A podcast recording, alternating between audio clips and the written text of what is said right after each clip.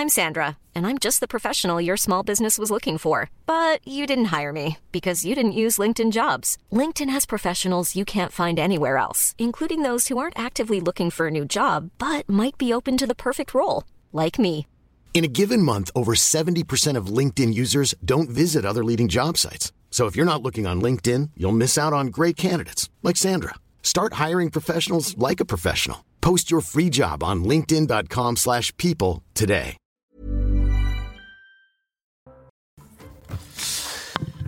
Bonjour à tous et bienvenue ce matin à l'heure des pros. Dominique Bernard, 57 ans, professeur de français, est mort vendredi, tué par un islamiste tchétchène qui n'aurait pas dû arriver et rester sur le sol de France. Parallèle saisissant avec Samuel Paty, mort il y a trois ans, tué également par un islamiste tchétchène. Et vous voyez ces deux visages ce matin. Mohamed Mougouchkov et sa famille ont bénéficié d'un système français qu'il convient de revoir de fond en comble. Droit d'asile dévoyé, expulsion impossible. Le pédigré de la famille Mogouchkov est effrayant. Le père est fiché S, renvoyé en 2018 pour violence conjugale. Il revient en France en 2019. Le frère aîné est incarcéré, condamné pour apologie de terrorisme. En 2014, la famille Mogouchkov habitait Rennes. Elle avait été déboutée du droit d'asile. La préfecture autorisait l'expulsion à 6 heures du matin. Le 18 février 2014, la police aux frontières interpellait la famille. Un avion était spécialement affrété. La famille devait quitter la France. Le MRAP a alors mobilisé toutes les associations de la région pour aider les Mogouchkov. Et au final, pour une raison que je n'arrive pas à avoir, la préfecture d'Ille-et-Vilaine a cédé. Elle a remis en liberté cette famille. Aveuglement, lâcheté, complaisance, les mêmes causes ont provoqué la mort de Samuel Paty et de Dominique Bernard. Depuis 2017 et l'arrivée d'Emmanuel Macron à l'Élysée, le parquet antiterroriste a instruit 14 attentats islamistes. L'attentat d'Annecy, par exemple, n'y est pas. 14 attentats islamistes, dont 8 commis par des étrangers. Ce ne sont pas que les lois françaises qu'il faut changer, c'est surtout un état d'esprit qu'il faut modifier. Il est 9h. Somaya Labidi nous rappelle les titres. Une minute de silence aura lieu à 14h dans tous les établissements scolaires. Un hommage à Dominique Bernard, tué vendredi à coups de couteau à Arras, et à Samuel Paty, décapité en pleine rue à Conflans-Sainte-Honorine il y a trois ans, jour pour jour. Les deux professeurs ont été les victimes d'attaques terroristes. L'occupation de Gaza par Israël serait, je cite, une grave erreur. Ce sont les mots de Joe Biden dans une interview donnée hier. Des déclarations au moment où les troupes israéliennes se préparent à une probable offensive terrestre contre le Hamas. Le Hamas ne représente pas tout le peuple palestinien, poursuit le président des États-Unis, mais éliminer les extrémistes est une mesure nécessaire. Et puis, fin de parcours pour le 15 de France. Les Sud-Africains l'ont emporté 29 à 28 et se qualifient pour les demi-finales. Les Bleus ont cédé face au réalisme des Springboks. L'Afrique du Sud affrontera l'Angleterre en demi-finale samedi prochain au Stade de France. Georges Fenech, Elisabeth Lévy, Philippe Guibert, Nathan Dever, Vincent Hervouette et euh, Noémie Schulz qui est avec nous. Et on peut d'ailleurs rebondir sur ce que je disais à, à l'instant. Euh, sur cette famille Mogouchkov, parce que c'est quand même intéressant, parce qu'on n'arrive jamais à savoir euh, qui prend cette décision, euh, qui est quand même euh, extrêmement lourde de conséquences. En 2014, je le répète, en 2014, le matin, un avion est affrété par la République française. Ces gens doivent repartir toute la journée. Et j'ai lu un papier formidable dans Ouest France qui raconte cette journée, et le journaliste dit, contre toute attente, c'est le dernier mot, contre toute attente, la préfecture à libérer cette famille en 2014. Alors pourquoi? Qui prend la décision? Est-ce que ces gens-là euh, doivent être responsables? Est-ce que le préfet est responsable? Est-ce que c'est le ministre de l'Intérieur? Est-ce qu'il y a une responsabilité dans ce pays? Et je- vous, vous voulez que je réponde à cette question je, voulais savoir, je voulais savoir avant Non, si vous avez des éléments à nous donner. euh, C'est que Manuel Valls lui-même euh, s'en était expliqué à l'époque en disant que c'était une famille, que les enfants étaient scolarisés, qu'ils parlaient français, que la famille était insérée. Et il avait donc euh, justifié le fait qu'elle ne soit finalement pas expulsée. Mais pourquoi, à ce moment-là, la préfecture, le matin, prend-elle la décision de les expulser? C'est ça qui est absolument sidérant. Il y a une pression des associations. Non, mais pourquoi la préfecture C'est-à-dire qu'ils sont complètement en dehors Qui était le non, préfet non, mais je, vous ne comprenez pas ma question. Pourquoi ah, la préfecture avait-elle pris la décision de l'expulser Effectivement, le, notamment le. Il ne correspondait pas aux critères. De, de, famille euh, était déjà pratique un islam euh, rigoriste, euh, radical, qu'il était fiché S au moment de la tentative d'expulsion en 2014. Et la maire de Rennes était déjà députée à l'époque et elle s'était mobilisée. Euh, pour cette famille. Il y a un moment, il faut bien quand même que des gens... Et des... La, présidente du MRAP de l'époque, et, euh, moi je voudrais l'entendre quand même. Parce que ces gens-là, ils sont aux abonnés absents. D'ailleurs, le MRAP, c'est très intéressant, le MRAP. J'ai rien contre le MRAP, mais pourquoi il y a des euh, subventions? Pourquoi il y a de l'argent public pour le MRAP il y a deux, trois trucs à avoir contre le MRAP au demeurant, mais... Non, mais pourquoi le MRAP, pourquoi le MRAP bénéficie-t-il d'argent public? Est-ce que c'est possible de se poser cette question? Ben oui. Euh, parce qu'on est, parce qu'on est, on est désarmé. Donc c'est tout un système français qu'il faut revoir. Ces gens n'ont pas à recevoir d'argent public. Non, toi, attends la joue gauche. c'est ce qu'a expliqué, euh, Georges Ça, ça, a expliqué très clairement euh, Monsieur Didier Lesky. Il est, il est venu d'ailleurs sur CNews. Il a expliqué. Didier Lesky, je rappelle, c'est le, le, le, président de l'OFI, l'Office français d'immigration. Et de l'intégration. Et de l'intégration. On prend, on prend des décisions, on refuse euh, le statut de, de réfugié, par exemple, et en même temps, on finance des associations qui vont contrecarrer la décision que l'administration prend. Et qui vont Donc, on est dans un système kafkaïen où finalement on finance des associations publiquement, j'entends, qui vont euh, tout faire pour que la décision de l'administration ne s'applique pas. le sujet de fond, c'est que c'est ce qu'il a dit. Hein. Euh, on a laissé la primauté des droits individuels sur euh, l'intérêt euh, national, l'intérêt de, de, la, de la sécurité. Donc, il faut changer l'état d'esprit. Ah, c'est plus que l'état d'esprit. Il faut tout changer. il faut dénoncer une partie de la CEDH quand même. Euh, et donc, Là-dessus, on a une suite. Alors, il y a en plus la loi qui fait que pour quelqu'un qui est arrivé avant 13 ans, on ne peut pas l'expulser ensuite. Donc, on a mis en place un système on veut garantir à tout prix les droits individuels, mais jamais se préoccuper de la protection euh, de, de, la sécurité de la nation. Juste noter qu'on est avant les attentats, la vague d'attentats de 2015. Euh, mais il y a 2012 quand même, il y a Mera. Oui, il y a, eu Mera, absolument. Et donc voilà, c'est ça qu'il faut changer profondément, parce que cet attentat n'aurait pas dû avoir lieu. C'est terrible à dire, mais, cet attentat n'aurait pas dû avoir lieu. La, statistique que j'ai donnée est extraordinaire. 14 euh, attentats islamistes euh, ouverts, euh, enquête ouverte par le parquet antiterroriste depuis 2017. Annecy n'entre même pas là-dedans. Ça ils se sont pas saisis, ils ont estimé que c'était pas à la dimension islamiste.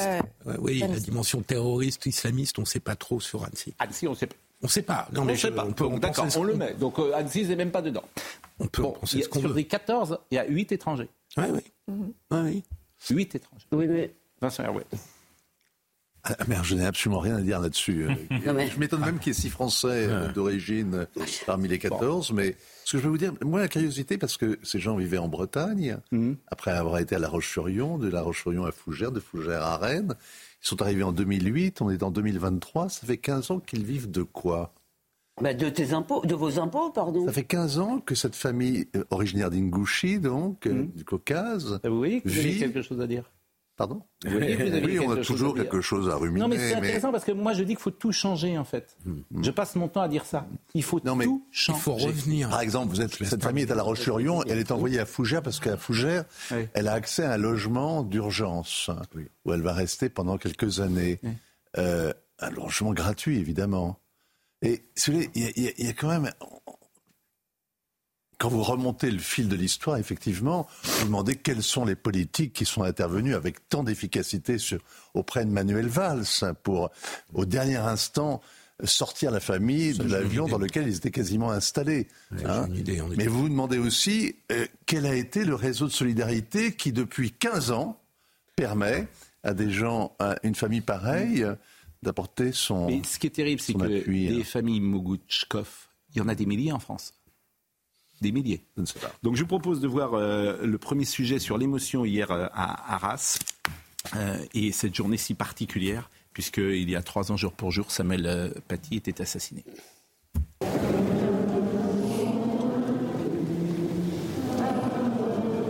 Jour de recueillement national dans tous les établissements scolaires de France en hommage à Dominique Bernard. Les cours débuteront à 10h aujourd'hui dans les collèges et lycées pour permettre un temps d'échange entre enseignants. Une minute de silence est également prévue à 14h. Il faut qu'on soit que la communauté éducative soit unie. On sera soudés pour, euh, pour continuer à, transmettre de belles valeurs euh, aux élèves. Il faut absolument qu'on préserve, euh, qu'on se préserve de toute haine, de toute division et que vraiment, vraiment, que le vivre ensemble, que, que, notre métier soit respecté. Hier, plus de 5000 personnes se sont rassemblées sur la place centrale d'Arras, non loin du lycée Gambetta, où le professeur de 57 ans a été assassiné vendredi. Je pense qu'on est tous sous le, sous le choc, que ce soit arrivé dans notre ville, euh, dans notre cours, devant notre lycée. On pense beaucoup à la famille euh, de M. Bernard et M. Paty également. La France, encore sous le choc de l'attaque d'Arras, rend également hommage à Samuel Paty aujourd'hui, ce professeur d'histoire-géographie, assassiné le 16 octobre 2020. Noémie Schulz, le point sur l'enquête. Euh, toute la famille, je crois, est en garde à vue. Que va-t-il advenir de cette famille? Est-ce qu'elle va être envoyée immédiatement? Ça, c'est une question qu'on peut se poser. Est-ce qu'elle va rester sur le sol de France? Euh, autant de questions dont vous n'avez peut-être pas toutes les réponses ce matin? Non, je n'ai pas ces réponses-là. En revanche, effectivement, toute la famille entendue, euh, les, frères et sœurs, euh, la mère, ça c'est un, classique. mais les, enquêteurs s'intéressent particulièrement à trois personnes de l'entourage de cet homme âgé de, de 20 ans. son père, donc on l'a dit, fiché au moment de la tentative d'expulsion en 2014, acquis à l'islamisme radical. Il a donc été expulsé en 2018. Les enquêteurs se demandent s'il a pu réussir à revenir en 2019 sur le sol français. Il n'y a pas de certitude absolue là-dessus. Et en tout cas, il se trouverait aujourd'hui en Géorgie. Donc il n'est plus sur le territoire français, donc lui, il n'est pas en garde à vue. En revanche, le frère aîné Movza, euh, qui a été condamné en 2023, donc cette année, pour apologie du terrorisme et pour ne pas avoir dénoncé un projet d'attentat qui visait des policiers aux abords de l'Élysée, est entendu sous le régime de la garde à vue. Il est incarcéré à la prison de la santé et il était au contact, euh, il avait des contacts avec son petit frère. Et puis une troisième personne intéresse particulièrement les enquêteurs. C'est là aussi encore un détenu euh, d'une prison de l'Allier, euh, Maxime C. il a été, il a une trentaine d'années, radicalisé. Il avait été incarcéré il y a une dizaine d'années pour des faits de droit commun. Il s'est radicalisé en prison. Et là, les enquêteurs se demandent s'il a pu, il a échangé avec l'assaillant via les, les messageries cryptées et s'il a pu l'encourager à passer à l'acte. Donc voilà pour les, les, les gardes à vue qui sont en cours. Et l'assaillant, pour le moment, ne s'explique pas euh, sur son geste. Ben, merci pour euh, ces précisions. Ce matin, il y aura une minute de silence dans tous les établissements de France. Gabriel Attal était hier soir sur TF1 et il a eu un discours ferme. Je vais être très clair et très ferme. Je ne tolérerai aucune contestation, aucune provocation à l'occasion de ces temps d'hommage. Il y aura un signalement nominatif de toute contestation, toute provocation à l'occasion de ces moments de recueillement qui donnera lieu à des sanctions disciplinaires et à une saisine systématique du procureur de la République pour engager des poursuites. Avant euh, de libérer, si j'ose dire, Noémie, vous vouliez euh, apporter une ou deux précisions sur l'enquête en cours. Oui, parce qu'on s'interroge sur euh, est-ce qu'il y a eu des, ratés des services de renseignement? il était surveillé depuis plusieurs années, parce qu'il avait été signalé mmh. notamment par l'éducation nationale par des enseignants du lycée Gambetta où il était élève. Depuis cet été, les policiers avaient remarqué qu'il était en contact euh, régulier avec son père, avec son frère. Et donc la DGSI avait pris le, relais. Il était sur écoute, ça veut dire qu'on écoutait ses conversations téléphoniques. Mmh. Il y avait des surveillances physiques. Et il a été contrôlé la veille de l'attentat, le jeudi. Il a été mmh. contrôlé par des policiers qui se sont assurés qu'il n'avait pas d'armes sur lui, qui ont pu avoir accès à sa messagerie cryptée. Et rien dans les messages n'a permis de mettre à jour mmh. le fait qu'il y avait une volonté de passer à l'acte de façon imminente. Évidemment, sinon, il aurait été interpellé. Rien de cette nature n'est ressorti des éléments euh, qu'ont examiné les policiers. Et donc, eh bien, euh, il, est reparti libre mmh. de, cette, audition. Et le lendemain, euh, il s'en est pris effectivement à cet enseignant. Bon, là, faut être clair, on ne peut pas prévenir un passage à l'acte. Je pense qu'aucun système de renseignement au monde. Mmh. En revanche, en amont, que ces gens-là ne soient pas sur le territoire de France. Alors, le procès que je fais, il est là, il n'est pas sur euh, les, les, policiers qui travaillent. On, met en cause la suppression de la double peine, c'est-à-dire ceux qui sont arrivés avant l'âge de 13 ans. C'est ce qu'a dit Gérald Darmanin. On ne pouvait pas l'expulser. C'est faux. C'est faux parce que euh, même, même cette catégorie d'étrangers de, protégés, mm. à partir du moment où vous avez une forte suspicion qu'ils peuvent commettre un attentat terroriste, ils sont expulsables. La protection n'est pas absolue. Il faut expulser tous les fichiers S étrangers. Est-ce que c'est simple Emmanuel Macron vient mais ce n'est pas, dans le Caucase, ce n'est pas dans le Caucase qu'il s'est radicalisé. Hein? C'est en France qu'il s'est radicalisé. Moi, je veux bien que vous expulsiez tous les étrangers, mais c'est en France que l'étranger devient Il est arrivé, il avait, il avait moins de 13 ans. Il avait 11 ans quand il est arrivé en France. Attendez, il avait 11 ans quand il est arrivé en France. Bon, justement, écoutons Gérald Darmanin. Il avait pas 11 ans, il avait 3 ans. Oui, exact. Écoutons Gérald Darmanin là-dessus, 2003. sur les fichiers S, parce que ce qu'on ne disait pas il y a 10 ans ou il y a 15 ans, que d'autres disaient d'ailleurs. Enfin, certains décident, euh, effectivement, mais, mais, mais évidemment, les fichiers S étrangers, enfin, c'est une question de bon sens. Pas un fichier S. Il n'était pas fiché S, il était au fichier. FSPRT. Il était inscrit au FSPRT, le fichier des signalements pour la prévention de la radicalisation pire caractère que S, terroriste. C'est plus pointu, enfin c'est plus précis. Dans le S, vous avec vous. Le S, Bon. vous avez les zadistes, Oui, oui, oui, vous avez les c'est pire que manifestants. Alors, pire le FSPRT, c'est uniquement la Eh radicalisation. bien, quand tu es étranger et que tu as ce critère-là, bah, tu sors de Ce qu'on ne France. sait pas, c'est depuis quand il l'était. Peu importe. Il l'était. Écoutons euh, Gérald Darmanin. J'ai demandé euh, de retirer systématiquement les titres de séjour des personnes qui sont dans ce fichier FSPRT et qui euh, appellent à une menace euh, évidemment pour notre, pour notre pays. Beaucoup ont déjà été, euh, sont en procédure auprès euh, euh, des tribunaux. Euh, sans doute faut-il une nouvelle fois euh, repasser l'intégralité des personnes, quel que soit leur statut, euh, protection asilaire, euh, titre de séjour, ou quel que soit évidemment leur âge, puisque nous constatons aussi le rajeunissement extrêmement important des personnes qui sont euh, radicalisées et qui parfois correspondent à d'autres protections, notamment des protections judiciaires, vous le savez. La ligne de fermeté est donc extrêmement claire. Identification partout sur le territoire national de ceux qui sont dangereux, retrait systématique du titre de séjour pour ceux qui sont étrangers, expulsion euh, systématique de tout étranger qui sont euh, en effet euh, considérés comme dangereux par les services de renseignement. Gérald Darmanin qui sera ce soir l'invité de CNews dans l'heure des pros entre 20h et 21h et avec les éditorialistes avec lesquels nous sommes d'habitude. Je remercie le, ministre de l'Intérieur parce que euh, s'il vient, bah, il sera interrogé par Gilles-William qui sera là, par euh, tous ceux qui sont là euh, ce soir. Euh, je voudrais qu'on voit le sujet expulsion systématique de Célia Gruyère. Euh, que se passe-t-il en France pour les OQTF Lorsqu'une OQTF ou une expulsion est prononcée, certains cas peuvent poser problème. Par exemple, il n'est pas possible d'expulser un mineur si la personne réside en France depuis l'âge de 13 ans ou moins, si elle est mariée depuis 3 ans avec un ou une Française ou si elle est mère ou père d'un Français mineur, c'est aussi plus compliqué. Le droit la protège encore si elle est victime d'un accident du travail, d'une maladie professionnelle ou si son état de santé nécessite des soins en France. Et c'est sans compter les recours possibles qui ralentissent la procédure. Seule solution, changer le droit, mais les obstacles sont nombreux. Darmanin nous dit il faut faire passer une loi à l'Assemblée nationale. Sauf que maintenant, si vraiment on veut aller dans le détail, un, cette loi trouvera-t-elle une majorité politique? Deux, si cette loi passe, il y a de fortes chances pour que le Conseil constitutionnel émette des réserves qui pourraient amener à priver ou à diminuer l'effet de cette loi. Euh, et troisièmement, euh, nous serons sans doute condamnés par la CEDH. En attendant la loi immigration, les expulsions sont toujours examinées au cas par cas. Je vais remercier euh, Noémie Schulz pour euh, ses précisions euh, sur cette enquête. Merci beaucoup et Gauthier Lebret va venir à votre place. Simplement, on, voit bien la difficulté. On, voit bien en fait qu'il faut absolument tout changer. Euh, sans doute faut-il renationaliser et déjudiciariser la politique de l'asile et des étrangers. Oh Quoi? Alors, alors ça, c'est un rêve. Ça se fait en, en Grande-Bretagne, c'est comme ça. Hein. Ben, et c'est pour ça que je le dis. Ben, mais, mais en France, l'étranger a un droit à venir chez nous. Mais c'est Donc, qu'il il faut, valoir tout changer.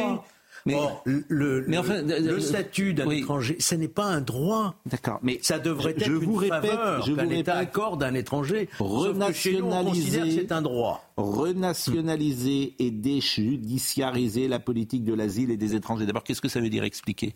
Ça veut dire que il y a trop d'intervention du juge dans ces dans ce domaine-là avec trop de recours qui Nous en plus sont suspensifs. Nous il faudrait, comme font les Anglais par exemple, il faudrait réserver un recours maximum qui ne soit pas suspensif, c'est-à-dire vous exécutez euh, la décision et vous arrêtez avec vous l'intervention du juge judiciaire. Vous il faut réserver ça au juge Vous administratif. croyez que ça peut se faire?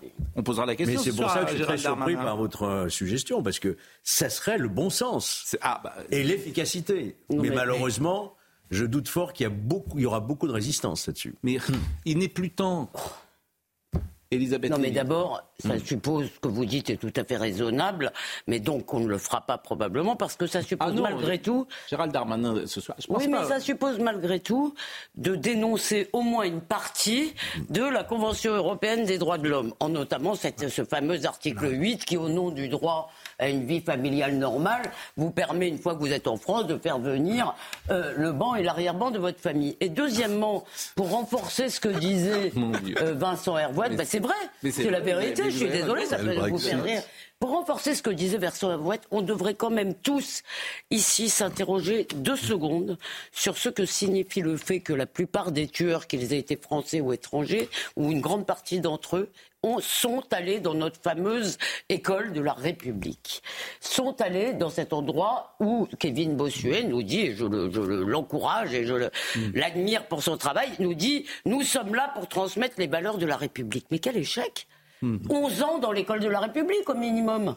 11 ans 12 ans Toute son éducation. Voilà où on en est. Donc, euh, Philippe Guibert. Moi, je pense que dans la même idée, il faut revenir à l'esprit du droit d'asile tel qu'il a été inventé par la Révolution Oui, française. mais bon, je suis qui consistait à accueillir les combattants de la liberté, pas Oui. les ennemis de la liberté. Eh ben oui, ben. Donc les fanatiques religieux n'ont rien à faire en France. Eh ben écoutez, euh, bravo. C'est bien, Non, mais vous avez eu il faut- raison d'intervenir. faut- même s'ils sont persécutés Bien Mais sûr. oui, il veut faut- aussi on n'accueille déchéance pas en nationalité. France des ennemis de la liberté.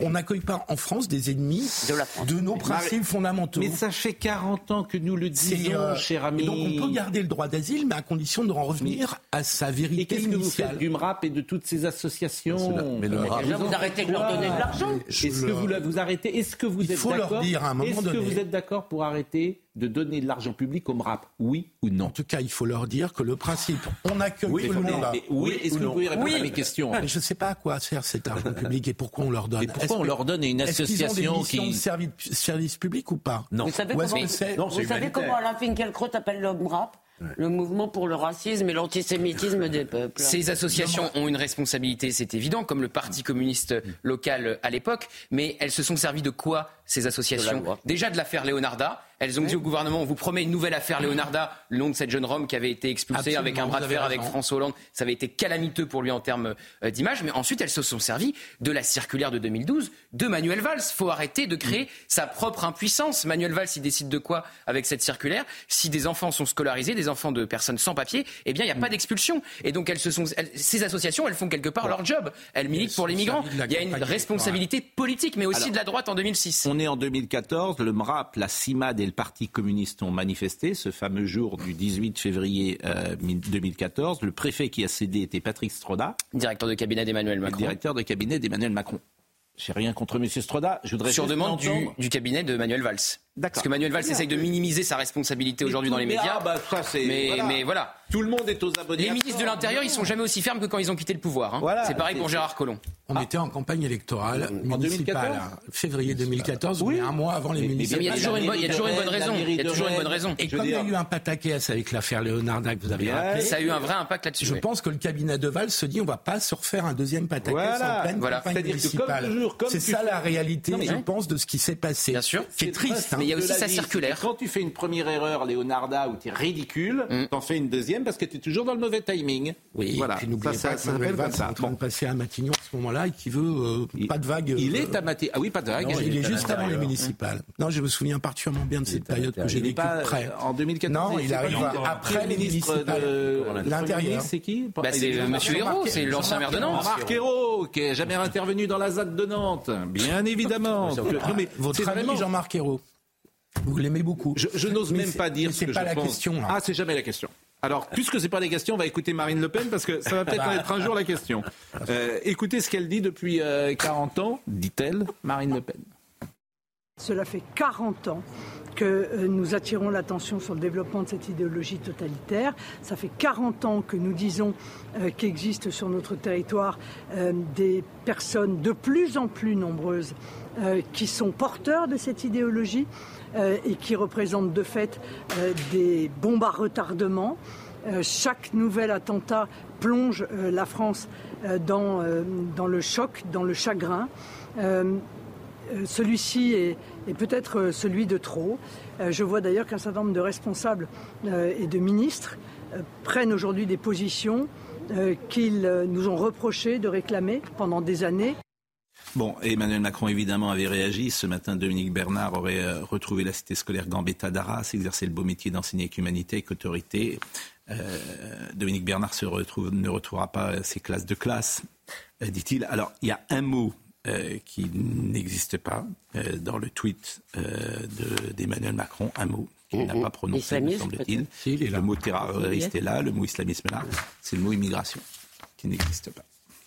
Et euh, effectivement, euh, le président de la République euh, ne souhaite pas mêler l'immigration et ce qui s'est passé sur le terrain. Il pense que c'est un sujet inflammable et que la société française est fracturée et qu'il préfère il va demander prudent sur ce sujet de ne pas faire de paradis. Il va demander aujourd'hui à son ministre de l'Intérieur d'envoyer une circulaire au préfet euh, qui euh, demande de vérifier euh, que tous les étrangers fichés pour radicalisation aient été expulsés ou soient expulsés si, et c'est important, le droit le permet si le droit le permet, puisque je vous rappelle, si vous êtes arrivé avant 13 ans sur le sol de France, c'est beaucoup plus compliqué de vous expulser. Je vous répète bon, qu'il n'y a pas. Je suis d'accord, Georges. Je vais, euh, nous allons marquer ah, une pause. Nous allons marquer une pause. Tout à l'heure, on recevra Jean-Pierre Juillet. Ah. Est-ce bien nécessaire, Monsieur le Ministre? Je parle souvent des petits hommes gris. Eh bien, Monsieur. C'est le grand chef des, des hommes. Ah bah c'est lui, le grand chef à plume des petits hommes gris. C'est le super petit homme gris. Il a du courage, il vient sur notre plateau. Bon, euh, mais, mais je suis d'accord avec vous. Mais vous savez ce qu'il dit dans ce bouquin? Oui, j'ai entendu parler. En fait, il dit, gris. Vous savez ce qu'il dit au fond? Il sert à rien. Il a dit je me suis trompé tout le temps. J'ai rien fait. Et on a bien rigolé. Ben, c'est ce qu'il dit. Il dit voilà, euh, on s'est, on s'est gouré. Ouais. On sert à rien. C'est formidable, ça, s'appelle un mea culpa. Il va faire demi-tour devant le plateau aussi. Non, mais, non, mais c'est exactement ce qu'il dit. Hein. il dit ça sert à rien. On peut rien faire. Je l'ai connu. Euh, pas mal on peut rien faire. Et... On peut rien faire. C'est formidable. Bon. Donc euh, on, on marque une pause et puis on revient dans une seconde. Sommeil à l'Abidi nous rappelle les titres. Dix personnes gardées à vue dans le cadre de l'enquête sur l'attaque à Arras. Outre l'assaillant, neuf membres de la famille Mogouchov sont toujours entendus. Vendredi, aux alentours de 11h, un ancien élève s'est introduit dans le lycée Gambetta à Arras et a tué un professeur avant d'être neutralisé. Emmanuel Macron demande au ministre d'incarner, je cite, un État impitoyable envers les porteurs de haine. Le chef de l'État a également donné ordre au préfet de passer au peigne fin le fichier des personnes radicalisées susceptibles d'être expulsées de France. Objectif, s'assurer qu'il n'y ait pas eu d'oubli dans l'examen des procédures après l'attentat d'Arras qui a coûté la vie d'un enseignant vendredi. Et puis, Elisabeth Borne réunit les syndicats, syndicats et patronats en conférence sociale. Au cœur de cette réunion, les salaires et le déroulement des carrières dans un contexte de forte inflation. Lors de cette conférence sociale, la Première ministre doit, doit annoncer la mise en place d'un haut conseil des rémunérations. Autre sujet qui pourrait être abordé, la conditionnalité des aides publiques aux entreprises. Oui, et puis on pourrait parler aussi du passage des 35 heures, c'est le tassement des grilles, le SMIC est réévalué régulièrement depuis, mais les salariés sur les coefficients au-dessus n'ont pas été réévalués au même rythme, hein, parce que les 35 heures ont changé les choses. Les 35 heures sont une catastrophe, Monsieur Guibert, une catastrophe pour le pays. Vous, eh oui, mais vous n'êtes d'accord sur rien, donc euh, c'est une catastrophe parce qu'en plus ça, ça a incité les Français à même plus vouloir gagner d'argent. Tout ça. C'est un problème de négociation. Mais oui, c'est bien un problème des 35 heures. Ce qui a conduit à un tassement des grilles de salaire dans les branches et la disparition des classes moyennes. Le salarié dit qualifié se retrouve proche du SMIC chez les ouvriers et les employés. C'est ce que me disent des gens qui connaissent ces sujets-là. voilà bien sûr, c'est la réalité, mais c'est un problème de négociation, c'est de négociation. Sans doute faudrait, enfin euh, et puis on n'a pas envie de jeter de l'huile sur le feu euh, dans une période comme celle-là. Et c'est vrai qu'on a envie d'une forme d'unité nationale. Et j'ai pas envie moi-même, évidemment, de, de, mettre en cause le président de la République régulièrement, mais quand il dit ce qu'il dit jeudi soir à 20h, allocution, il dit La République sera là pour vous protéger et sera impitoyable avec tous les porteurs de haine. Quelques heures plus tard, Dominique Bernard était égorgé par un islamiste. Évidemment qu'il n'est pas responsable. Évidemment qu'on n'a pas envie de mettre de l'huile sur le feu. Évidemment que l'unité nationale est prioritaire. Mais il y a 2 millions d'immigrés en plus depuis qu'il est président de la République. Bon sang de bois.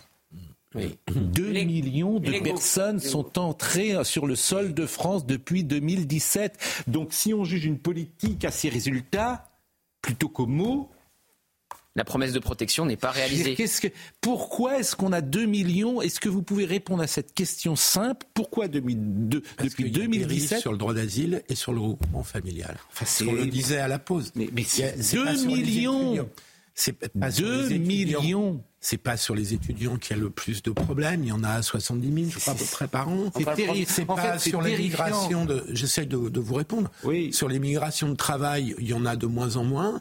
La dérive se fait, les abus se font sur le droit d'asile, le regroupement familial. Donc sur les 2 millions, vous estimez à 1,5 million et demi de gens, par exemple, qui pourraient être, ça pourrait être les trois quarts qui sont là euh, en droit d'asile et. Euh... J'ai plus les chiffres exacts en tête, mais les grosses masses, notamment de, de, le, le d'immigrés qu'on ne peut pas expulser, bien qu'ils aient été déboutés du droit d'asile, puisque c'est de ça dont on parle à propos de ce terrible attentat. Oui. Euh, c'est lié au droit d'asile, c'est lié aux conditions. Euh, dans lesquelles on ne peut pas expulser des gens qui se sont vus refuser le droit d'asile. vous comprenez bien, vous comprenez bien, Pascal, que Oui. la famille tchétchène Oui. qui arrive de chez Kadyrov et qui réclame le droit d'asile en France, vous ne risquez pas de la renvoyer d'où elle vient. Vous ne risquez pas de la renvoyer à la Fédération de Russie. Alors, Pio, oui, Ça arrive dans Pierre Conesa vient d'écrire un, un livre, on va le recevoir cette semaine d'ailleurs. Il a écrit euh, un livre sur euh, l'islamisme et puis il intervenait euh, chez nos amis du Figaro. Figaro Live. Et écoutez ce qu'il a dit euh, sur euh, les différentes communautés qui existent en France. La France est le pays qui a la plus grosse communauté musulmane, la plus grosse communauté chinoise, la plus grosse communauté vietnamienne, la plus grosse communauté arménienne, la plus grosse communauté juive de l'ensemble des pays de l'Union européenne. Nous n'avons des problèmes qu'avec une partie de la communauté musulmane. Donc pourquoi j'insiste là-dessus? Parce qu'encore une fois, c'est pas le système d'intégration qui fonctionne pas. Qu'est-ce qui C'est- fonctionne pas C'est justement des gens qui ne veulent pas s'intégrer. Et donc, au lieu de renverser la charge de la preuve en disant mais pourquoi ne voulez-vous pas vous intégrer Si vous ne vous y sentez pas bien, n'y restez pas. On est dans une espèce de victimologie qui a diffusé, si vous voulez, sur le corps politique. Il y a aussi la crise de la gauche, c'est-à-dire la gauche n'ayant plus d'ouvriers, si vous voulez, trouve chez les musulmans la nouvelle clientèle politique et va donc se glisser dans une espèce de discours d'excuses, de justifications, etc., etc. Deuxième caractéristique qui est absolument extraordinaire, en 2007, la, la Cour de justice européenne décide que pour une expulsion qui a été prononcée par la France, la France a failli à ses obligations puisqu'elle n'a pas vérifié, je ne sais, j'ai pas oublié oublié le nom du type qui a été expulsé, expulsé en Algérie, on n'a pas vérifié qu'il serait bien traité en Algérie. C'est-à-dire qu'à partir de ce moment-là, le mécanisme est autobloquant. C'est au pays qui veut expulser qui doit vérifier que quand il sera, s'il est accepté après laissez-passer consulaire, qu'il sera bien traité dans son pays d'origine. Donc on se trouve dans cette situation extraordinaire où la France garde, si vous voulez, tous ces gens qui sont des condamnés, terroristes, condamnés, expulsables, inexpulsables à cause de la jurisprudence française, et qui vivent sur le territoire français. Comme il faut les entretenir, il vaut mieux être un expulsé inexpulsable qu'un SDF français, parce que là, vous êtes logé, nourri, blanchi et protégé par la police. Donc vous voyez qu'on arrive à des caricatures et des inversions de système de valeurs. J'ai écrit un article là-dessus parce que je trouve ça tellement révoltant quand on totalisait le nombre de gens qui sont soi-disant des OQTF, vous savez, euh, inapplicables, qu'on est dans cette caricature de- d'aide sociale. Nathan Dever qui n'a pas encore parlé dans cette émission, mais ce qu'il dit, on va le recevoir, je crois, demain. C'est tellement invraisemblable, ce pays. Je vous assure, c'est tellement invraisemblable. Et ceux qui gouvernent tous, par lâcheté, par euh, aveuglement, par tout ce que vous voulez, par impossibilité, je n'en sais rien, par manque de courage, c'est absolument incroyable. C'est incroyable ce qu'il dit. Bah, il, par- il parle de beaucoup de, de- de- de sujets, mais le lien, euh, j'ai vu que l'interview c'était avant, c'était le 14 septembre. 14 septembre, il a mais le lien avec, euh, avec Dominique Bernard, moi j'aimerais juste dire une chose.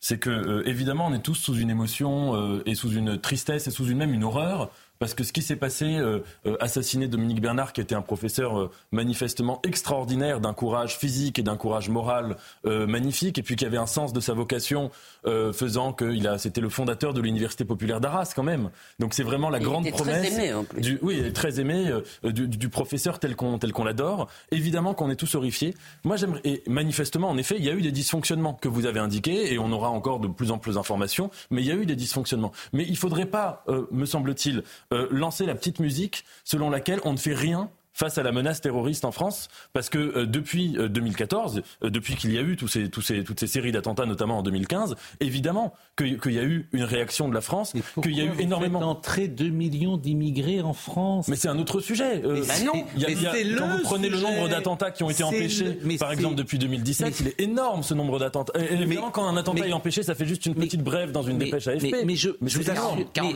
Nathan, je ne reproche rien ni aux policiers, ni aux services du renseignement. C'est pas du tout le problème. Ils font leur job, ils peuvent pas faire autrement. Je dis que sur 14 attentats euh, terroristes, il y a 8 étrangers et on fait entrer encore des étrangers. C'est tout ce que je dis. Et, on a, et pour, pour les raisons qu'il a dit, avec des idéologies mortifères. C'est ça le problème. Avec des idéologies mortifères. Le problème, ce sont les idéologies mortifères. Mais, Et oui, les idéologies mortifères. mais moi, je les veux pas en France, bon sang de mais il, y en a- euh, il faut quand même voir une chose, c'est que sur le phénomène du terrorisme ou de la radicalisation, Vincent le disait tout à l'heure et je pense que c'est très important, ce serait une erreur de croire que c'est un phénomène purement extérieur, purement il y a les étranger. C'est un phénomène aussi qui, peut naître en France. Il y a les deux. C'est-à-dire que Pierre Connaissat a totalement raison à l'instant de, de- de soulever ce paradoxe inouï. C'est quand vous avez un étranger radicalisé en France, hein, quand vous avez quelqu'un qui est un danger public, qui est une bombe à retardement, dont vous ne savez pas quand est-ce qu'elle va sauter, vous ne pouvez pas l'expulser vers un pays laïque qui un pays doré musulman qui euh, combat effectivement l'islamisme parce qu'il risque de lui arriver des malheurs. Et la CEDH vous l'interdit. On va le jeter en prison et donc vous ne pouvez pas l'expulser.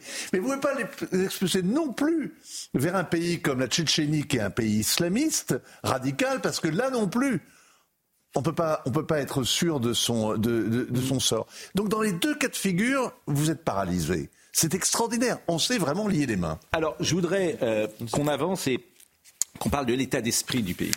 Parce que euh, c'est un état d'esprit, évidemment, euh, de ce pays. Et Michel Boujna était l'invité de Radio J. Bon. Et il a parlé des artistes qui sont particulièrement aujourd'hui aux abonnés absents. Alors que sur d'autres sujets, les artistes, les personnalités prennent la parole. Je n'ai pas à vous rappeler euh, Petit Ange, etc. Bon. Écoutez Michel Boujna, il était interrogé par Frédéric Aziza sur Radio J. m'exprime avec vous. Euh, euh, je ne veux pas aller sur BFM et sur les autres. Pourquoi? Parce que c'est comme si vous faisiez l'interview d'un sanglier pour lui demander s'il est pour ou contre la chasse. faut arrêter avec ces histoires. C'est pas à nous de parler. Moi, j'ai envie d'entendre les gens qui sont pas juifs. Eh ben justement, j'allais vous poser cette question. Oui, non, eu mais je suis juif. hein, Ouais, il y a eu cette manifestation hein, euh, au Trocadéro, c'était mardi. Oui. Euh, beaucoup de juifs. Beaucoup de juifs. Euh, et puis pas beaucoup d'artistes. Vos amis n'étaient pas, pas là. beaucoup, pas Vos beaucoup. amis Je n'étaient suis pas là. très triste. Pourquoi? Ben, Il y en a qui pouvaient pas. Ouais, Il y en a qui ouais. sont en deuil. Ouais. Euh, je sais que euh, Toledano Nakash, ils sont en deuil. Ils ne pouvaient pas venir. Non, non, ils sont en deuil, véritablement. Euh, je sais que il y en a d'autres, je ne sais pas. Hmm. Je comprends pas. Euh, Gad Elmaleh, on l'a pas vu. je suis en Harry colère. Habitant, on l'a pas vu. Enfin, tous ces gens-là. Euh, hein ouais, absolument. Euh, euh, Kev Adams non plus. Ouais. Je suis un peu en colère. Ils, ont, ils doivent avoir peur. De quoi? Qu'on les Je sais étiquette? pas, de que, ouais, de, De perdre leur public? Ce qui est- mais, mais attendez, au-delà de ça, Hmm. où ils sont les mecs et les femmes qui disaient, euh, qui se sont coupés une mèche de cheveux pour, défendre ouais. les femmes iraniennes? Où sont les types qui portaient des drapeaux ukrainiens? Moi, je, je, fais, je joue au théâtre à ce moment-là, à Lavar, au moment de l'Ukraine, j'a- j'avais un drapeau. Où, euh, et puis, et puis il, il se passe un drame en Arménie en ce moment. Il y a très peu de gens qui en parlent. Nous, nous en parlons. Mais il y a très peu de gens qui en parlent. certains se disent pourquoi on ferait pas quelque chose de commun avec les Arméniens aujourd'hui Hein? On peut faire quelque chose de commun avec les Arméniens. On, Avec et les surtout- chrétiens d'Orient, Surtout, tout- moi, ce que j'aimerais, c'est voir toutes les femmes et tous les hommes qui, qui, qui ont dénoncé l'Iran et qui ont dénoncé euh, euh, euh, la guerre en Ukraine euh, monter au créneau, comme si. parce que ça voudrait dire qu'il y a une différence Hmm. entre la mort des, des- des- des femmes iraniennes et la mort des Ukrainiens tués par les Russes et, les enfants décapités par, par, par le Hamas. Mais c'est facile à comprendre, parce que quand tu euh, es pour l'Ukraine, tu n'auras pas de Russes sur ton territoire qui vont, euh, euh, qui vont te stigmatiser ou qui, qui vont entrer en conflit avec toi.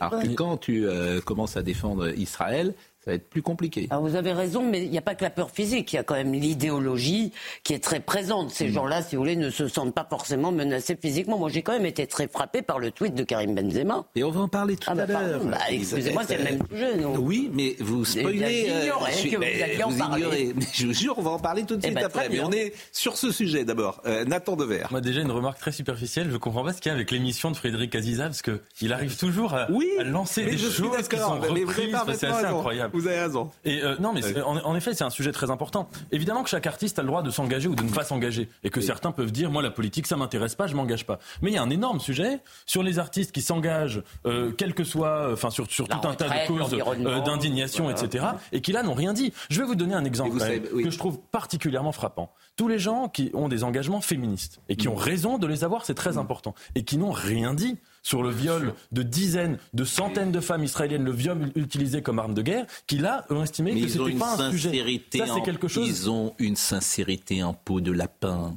Je les connais à bon Très compte, ils sélective. viennent très sélective. La vérité du monde de la culture, elle est simple. Le monde de la culture, à 90%, il est LFiste.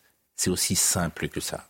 Crois qu'il est conformiste. À 90%. Et ils Parler avec les comédiens, parler, aller au- dans tout, parler avec les gens du monde de la culture, c'est ça. Mais, mais c'est vrai aussi pour, euh, euh, je veux dire, euh, au- aujourd'hui, de beaucoup d'autres secteurs. Mais il y a eu aussi une déclaration importante ces Je jours-ci. pas. Il y a eu une déclaration. Voilà, il est, il, est, il est sensible, si vous préférez, à LFI. Voilà.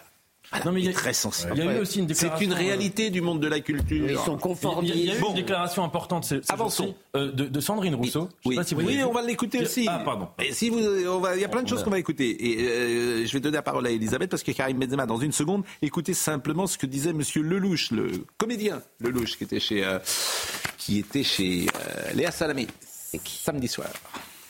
Il est évident que j'ai autant de peine pour les victimes euh, israéliennes en ce moment que j'en aurais pour les enfants palestiniens qui vont subir les conséquences de, de toutes ces merdes-là. Évidemment, j'ai une peine humanitaire. Mais quel que soit le discours que vous pouvez tenir, quand on aborde ce genre de débat, je sais ce qui sera retenu, c'est de dire le sioniste Philippe Lelouch a encore défendu, machin, etc. Je le sais déjà. Je suis venu dans la gueule du loup avec plaisir parce que je veux parler de ça, mais je veux dire réveillez-vous. Mais je parle aussi aux musulmans de France. J'ai envie que les musulmans.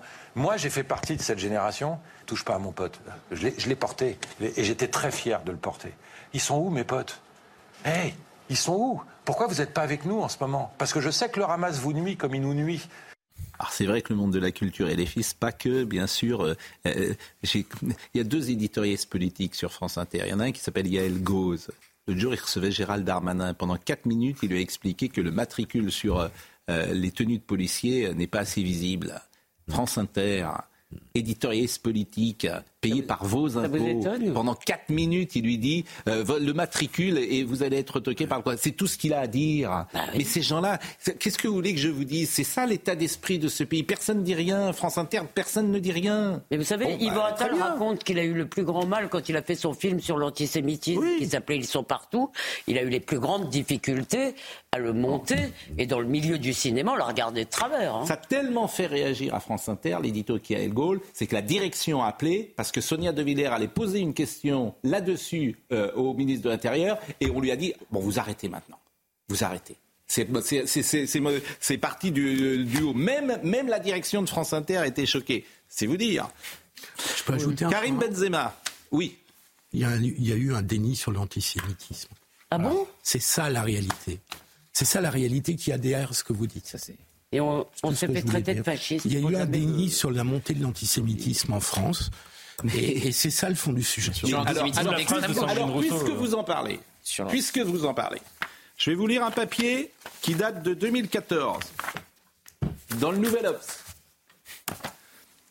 Ce fut encore un tragique week-end pour la République entre les violences de la manif pro-Gaza interdite de la place de la République et le meeting délirant de Dieudonné et son théâtre. Les souffrances des Palestiniens ne sont plus que prétexte à un défoulement de paroles et de provocations antisémites, ce qui aboutit in fine à ce que des peines de ceux que l'on prétend défendre ne soient même plus évoquées. 2014. Cherchez celui qui a écrit ça, ça va vous amuser. Je, je tourne la page. On est en 2014. Notez bien les propos de Stéphane Le Foll, qui avait réagi, porte-parole du gouvernement à la fin, à, à l'époque. C'est assez déplorable. Ce n'est même pas déplorable, écrit ce journaliste, c'est assez déplorable. Ce qui veut dire, si on suit bien le ministre, que ce n'est pas encore assez que d'appeler à une manifestation interdite de permettre à la haine antisémite de s'exposer au grand jour pour être qualifié de simplement déplorable. Il en faudrait plus, mais que faudrait-il de plus alors? Bon. Manuel Valls, il est Premier ministre à l'époque, il est demeuré tout à la fois silencieux et absent. Manuel Valls, on est toujours en 2014. Euh, les socialistes sont-ils à la hauteur? Les responsables, les responsables socialistes savent-ils le monde dans lequel nous vivons? Il suffit pourtant de quelques lectures pour le comprendre. Lire le philosophe Gérard Bensoussan dans Libération expliquant que la conjonction antisémite entre extrême droite et extrême gauche est en train de s'accomplir. 2014 C'est qui? Il y a 10 ans. On ne sait pas. On ne sait pas, mais je vous le dis. Je termine. La haine des Juifs, elle n'a pas disparu. C'est Robert Badinter qui le disait dans Le Monde. Je la revois à l'œuvre chez les jeunes gens masqués, l'invective à la bouche et la pierre à la main, animés par les mêmes passions antisémites que leurs prédécesseurs des temps passés, pourtant si différents. Robert, Robert Badinter. 2014, toujours dans le même papier. Et là où l'on rêverait de voir les héritiers de Clémenceau, la référence de Manuel Valls, paraît-il, on ne voit pour le moment que des petits daladiers, oui, des petits daladiers qui nous préparent à force de renoncement et d'aveuglement, de légèreté, de dilettantisme, un mortifère, munique communautarisme. Et évidemment, euh, François Hollande, qui était à l'époque président, n'avait rien dit. Gauthier a crispé. Bruno Roger Petit. Bruno Roger. C'est pour ça qu'il est à l'Élysée aujourd'hui. Voilà. Oui, ça a bien influencé 2014. Oui. Donc arrêtez, vrai je veux dire. s'est arrêté. Et, et, Bruno Roger Petit, c'est pas vraiment quelqu'un de gauche. C'est pas vraiment quelqu'un de droite, je veux dire. On ne sait pas vraiment, d'ailleurs. On ne sait pas vraiment plus quelqu'un de gauche. Mais pardon, mais on n'y est pas Mais c'est intéressant, en fait. Son papier, d'abord, son papier est formidable, ce qui ne m'étonne pas de Bruno Roger Petit. Il est très intelligent, il dit des choses très intéressantes. Mais tout est là. Tout est là. Et vous trouvez que la politique d'Emmanuel Macron a changé Avant 2014, bien avant 2014. Ah bon, je, pas, je vais aller rechercher dans les archives de Bruno Roger Petit, mais j'ai pas la collection complète des œuvres de Bruno Roger Petit. Je suis désolé. Bon, on avance. Karim Benzema. Le tweet de Karim Benzema ce matin, tout le monde est sur des œufs. Le journal L'équipe est sur des œufs. La Fédération française de football, je ne pense pas qu'elle va réagir. Pourquoi? C'est une gloire nationale, Karim euh, Benzema. Ben oui, c'est une gloire nationale. Et puis, euh, beaucoup de gens l'adorent, etc. Toutes nos prières pour les habitants de Gaza, victimes une fois de plus de ces bombardements injustes qui n'épargnent ni femmes ni enfants. Bah oui, mais moi je. Pardon, tu Non, vas-y, vas-y. D'ailleurs, chaque mot. Le, le, le, souci, c'est pas d'ailleurs. On peut le revoir, ce tweet. Parce que c'est intéressant. Oui, c'est pas ce qu'il dit, c'est ce qu'il ne dit pas. Toutes nos prières pour les habitants de Gaza, victimes une fois de plus de ces bombardements injustes. Alors, le mot injuste, euh, qui n'épargne ni femmes ni enfants. Mais effectivement, et on le dit sans arrêt, euh, les Gazaouis, on peut être en, en, empathie. Bien Avec ceux qui sont les victimes du Hamas, bien sûr. Mais bon, que pensez-vous moi, juste une petite chose. Euh, si vraiment euh, Karim Benzema se souciait du sort des, civils de, de, Gaza, je dis ça, c'est pas pour me jeter des fleurs ou faire de l'autocitation, mais je suis la seule personne française qui ait fait une chronique cet été sur le fait que les Gazaouis avaient fait des manifestations contre le Hamas dans plusieurs villes de Gaza, euh, par milliers, où ils s'étaient fait arrêter, où certains avaient été torturés et où ça avait été réprimé euh, très très violemment et dans le sang. Donc si vous voulez, je me souviens que quand j'ai fait cette chronique, j'ai dû avoir le plus grand mal. Il n'y avait aucun article de presse française, aucun article international. J'ai dû trouver des articles en arabe que j'ai fait en Google Translate. C'était super compliqué. Ça veut dire que ça n'intéressait personne. Oui, mais les Gazaouis vraiment... aujourd'hui, ils sont pro-Hamas ou pas? Alors, il n'y a pas d'élection, donc on ne sait pas dans quelle proportion. Exactement. Moi, ce que je peux vous dire, c'est que j'ai eu des liens indirects avec une personne euh, à, Gaza euh, qui n'était pas du tout pro-Hamas, avec une famille, voilà, bon. Mais euh, donc c'est compliqué. la, question mérite d'être posée. Les Gazaouis aujourd'hui sont pro-Hamas?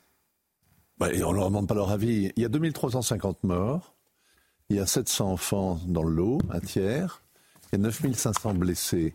Alors, vous ne pouvez pas, d'un côté, pourquoi est-ce qu'il y a d'immenses foules qui manifestent euh, dans les rues euh, ce week-end des, grandes villes arabes euh, en protestant contre le double standard et en protestant contre les bombardements de Gaza? Vous ne pouvez pas dire, d'un côté, les civils israéliens ont été victimes d'une barbarie islamiste épouvantable et dire, par ailleurs, les civils palestiniens, eux, sont victimes euh, n'ont qu'à sont les dommages collatéraux qui n'ont qu'à s'en prendre à leurs dirigeants qui sont incapables de les protéger, qui les ont conduits dans cette impasse. Vous ne pouvez pas avoir cette double attitude. Vous êtes obligé de dire qu'il y a une espèce de violence qui se déchaîne et qui est une catastrophe, et que les civils, quel que soit le bombardement, bien sûr, bien sûr. bombardement de Gaza, je suis désolé, 2350 morts qui sont innocents, Alors, est-ce que dont des otages. Je peux vous répondre? Oui. Sur deux points. Euh, le premier, c'est que nous pleurons tous pour les habitants de Gaza, contrairement et contrairement au Hamas, Israël ne cherche pas à tuer des victimes civiles.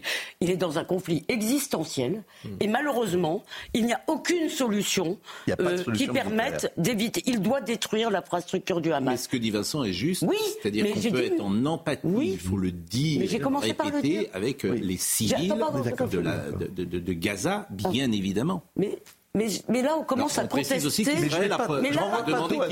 je ne renvoie pas dos à dos Israël et le Hamas. Laissez-moi juste finir une phrase, s'il vous plaît. Ce que je vois, c'est qu'on commence à dire à Israël, oui, vous avez le droit de vous défendre, mais en gros, en respectant euh, les droits humains, sans faire de pertes civiles, sans faire de destruction. Il n'y a pas de solution. En revanche, ce que je constate, c'est que nous tous qui avons soutenu Israël, beaucoup de gens qui ont soutenu Israël, saignent pour les habitants de Gaza. Moi, je suis terriblement triste de le voir. Pourquoi Karim Benzema n'a-t-il pas dit un mot sur ce qui s'est passé dans le sud d'Israël? Et par ailleurs, on ne peut pas plaquer des images de guerre et des images de pogrom. Ce ne sont pas les mêmes images, ce ne sont pas les mêmes actions. Il y en a une qui malheureusement tue des civils sans le vouloir et qui demande quand même, qui leur demande quand même d'essayer de, d'évacuer. Et il y en a une autre qui le fait pour terrifier. Donc arrêtons, si vous voulez, ce. Moi, je suis d'accord avec vous, mais je mettrai juste deux nuances. Mais je suis d'accord avec vous. La première nuance, c'est quand même qu'il y a eu des propos en Israël de certains nous disant que les civils de Gaza, c'était pas important. Je pense euh, à la déclaration d'un officiel qui a dit les civils euh, euh, qui sont à Gaza sont pas des innocents. Il n'y a pas d'innocents. Qui a dit ça? Le président. Le président d'Israël. Il a fait une phrase en disant les civils innocents à Gaza, on ne sait pas ce que ça veut dire. Donc ça voilà. Deuxièmement, Monsieur Galante qui a parlé d'animaux humains, alors en, créant une, une équivoque entre est-ce qu'il parlait du Hamas ou est-ce qu'il parlait des civils, mais il a quand même dit euh, animaux humains. Et, et, et, euh, un, euh, Monsieur Smotrich qui a dit là l'enjeu c'est d'être cruel vis-à-vis de Gaza et on s'en fout des otages. Il avait dit ça au début. Alors heureusement, manifestement, là Israël n'est pas dans cette logique-là. C'est des, des, discours, mais il faut faire quand même attention. Il faut jamais oublier une chose, par exemple, c'est que dans les ruines de Berlin en 45, il y avait Beat Larsfeld, je veux dire, qui était fille de, de, de, nazis, mais qui a eu le sort qu'on lui connaît. Donc ce que je veux dire, les enfants de, de Gaza, à, supposer même que 100% des adultes de Gaza soutiennent le Hamas, ce qui n'est pas le cas en plus, mais à supposer même ça, les enfants de Gaza, évidemment que c'est l'avenir de cette société et que, et, que, et que ce sont tous des innocents et que ce sont peut-être les futurs résistants euh, contre la logique funeste qui a emporté euh, on, on est très en retard. On est très en retard et on écoutera euh, Michel Boujnas qui l'a dit précisément là-dessus sur ces, ces, bombardements. Bon, je vais vous remercier évidemment Gauthier Lebret. On va recevoir Jean-Pierre Jouyet, je disais que c'est le parmi les petits hommes gris, c'est le super petit homme gris le grand grand chef des petits hommes gris. C'est l'incarnation des petits hommes gris. Et il nous fait l'amitié, après cette belle présentation, est-ce bien nécessaire, monsieur le ministre, de venir nous voir? A tout de suite. Pierre Jouyet est avec nous. Est-ce bien nécessaire, monsieur le ministre? Merci d'être avec nous. On parle dans une seconde de votre liste. Labidi, le rappel des titres.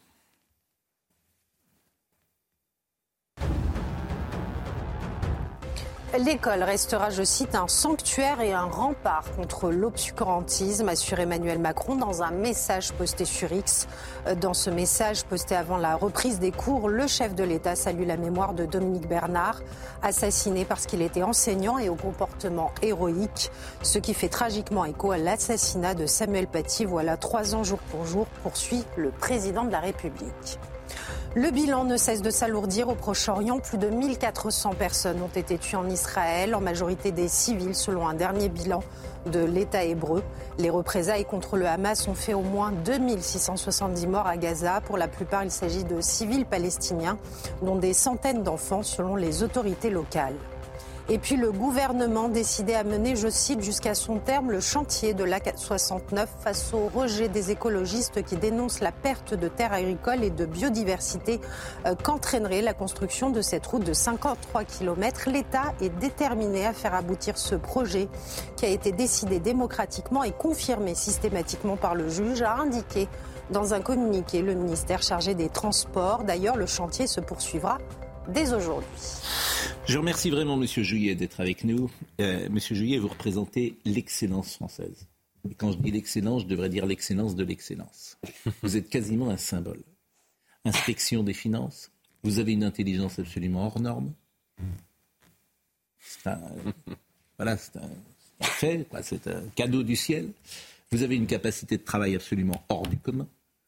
Vous avez une courtoisie qui est sans égale avec les uns et les autres.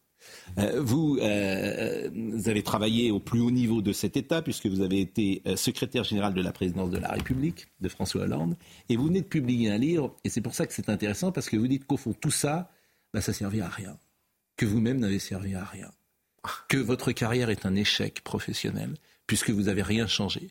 Donc vous symbolisez l'excellence française. Vous tapez d'ailleurs un peu sur les petits hommes gris, même si vous êtes le, super petit homme gris, parce que vous dites qu'ils ne veulent rien changer. Donc vous dites au fond, bah, moi je l'ai lu comme ça, hein. c'est une sorte de mea culpa. Vous dites, bah, au fond, je me suis trompé, j'ai servi à rien. Non, il y a un mea culpa, vous avez raison, c'est-à-dire que dans ce que j'ai représenté et dans ce que j'ai fait, euh, je ne me suis pas assez occupé de ce que pouvait être la complexité administrative, l'inflation des normes et la simplification à l'égard de nos concitoyens. Mais ça sert à rien de faire l'ENA alors parce que moi, je m'en suis aperçu. Hein. Vous demandez euh, aux paysans euh, qui a un problème avec la CERFA, ou le CERFA, on dit? Oui. Euh, et il le sait, hein, ça sert à rien. Alors, si, Mais si tout ce que vous avez fait pour vous rendre compte que, que, ça ne, que l'administration était complexe, non, non, non, non, non, L'administration a quand même été parfois euh, utile. Moi, je viens euh, d'un milieu rural. Je sais quel est le sentiment des paysans à l'égard des énarques et je sais comment ils me considèrent. Mais tout n'est pas de la responsabilité des énarques. Vous avez des responsabilités aussi qui sont politiques. Hmm. C'est-à-dire que vous avez beaucoup d'annonces qui sont faites et qui ne sont pas suivis de beaucoup de résultats. on va en parler dans, une seconde. On, voulait juste écouter Stéphanie Rouquier qui est en Israël, mais c'est passionnant votre livre. Et vous connaissez, je suis un peu taquin et je vous remercie euh, d'ailleurs euh, d'apprécier mes questions qui peuvent être euh, parfois un peu rudes, mais je me mets à la place des téléspectateurs. Mais vous avez raison. Toujours, vous je me mets à la raison. place des téléspectateurs. Mais oui, mais... Parce qu'en fait, vous êtes la quintessence de l'excellence à un niveau, peu de gens peuvent faire votre parcours. Mais si c'est pour arriver euh, à, ne pas rien faire bouger, je dis à quoi ça sert d'être Non, mais vous avez raison. C'est pour ça que j'ai voulu faire une sorte de confession, et il n'y a rien d'antilaïque dans ce que je dis. Mais j'ai voulu faire cette confession également et dire ce qu'il fallait améliorer. Bon, Stéphanie Rouquet, qui est euh, en Israël ce matin, et euh, on attend d'une seconde à l'autre, en tout cas d'une minute à l'autre, d'une heure à l'autre, une riposte israélienne. Euh, Stéphanie, euh, bonjour et merci d'être avec nous. Est-ce que vous pouvez nous donner des informations sur l'état des lieux ce matin? Mais écoutez, ce que je peux vous dire, c'est que depuis ce matin, Tsal a repris des bombardements euh, intenses euh, sur la bande de Gaza, des bombardements euh, qui sont réalisés avec des obus de mortier, mais aussi des frappes aériennes. Tsal cible en fait des postes stratégiques du Hamas. Et il faut savoir que, eh bien, de sources militaires, nous avons appris que 250 cibles du Hamas ont été détruites. Et cette nuit a été la nuit la plus violente depuis le début de ce conflit. Et vous le savez, tout au long de la frontière, eh bien, a positionné 40 bataillons.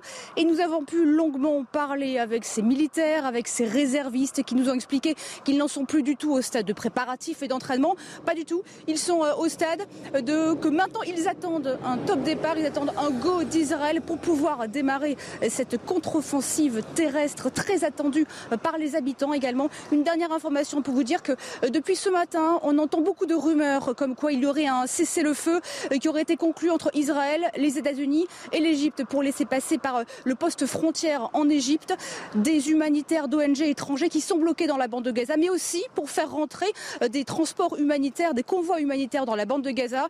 Mais je peux vous dire que ça reste pour l'instant qu'au stade de rumeur, car Israël vient de démentir ce cessez-le-feu.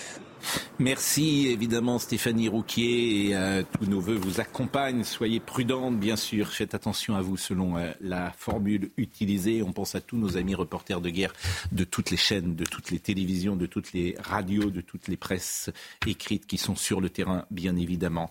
Euh, je voulais qu'on écoute euh, Michel Boujna euh, sur les bombardements peut-être à venir. Et je répète, pour qu'il n'y ait absolument aucune ambiguïté, ce que vous disiez, c'est que chacun peut avoir de la compassion pour les civils, qu'ils soient israéliens ou gazaouis, qui peuvent être les victimes, bien évidemment, de cette violence et de cette de ces bombes qui peuvent arriver sur le territoire euh, de Gaza, même s'il faut rappeler aussi que Israël a demandé à tous les Gazaouis de quitter la bande de Gaza et que manifestement c'est le Hamas qui maintient sur son sol, c'est bien ça? Bah, le Hamas avait, avait dit qu'il ne laisserait pas partir, hein, se sauver les, les Gazaouites. Finalement, ils ont, ils ont laissé passer. Hmm. Comment faire autrement? Et le problème que ça pose désormais, c'est que après le départ d'un plus d'un million de, de Gazaouites qui sont partis vers le sud, vers ce cul-de-sac qui est, qui, est, qui est Rafah, le poste de frontière avec l'Égypte qui est fermé, c'est que tous les pays de la région s'inquiètent en se disant il ne peut pas y avoir de nettoyage ethnique et de départ de ces Palestiniens vers le Sinaï, vers l'Égypte et un jour vers l'Europe d'ailleurs. hein.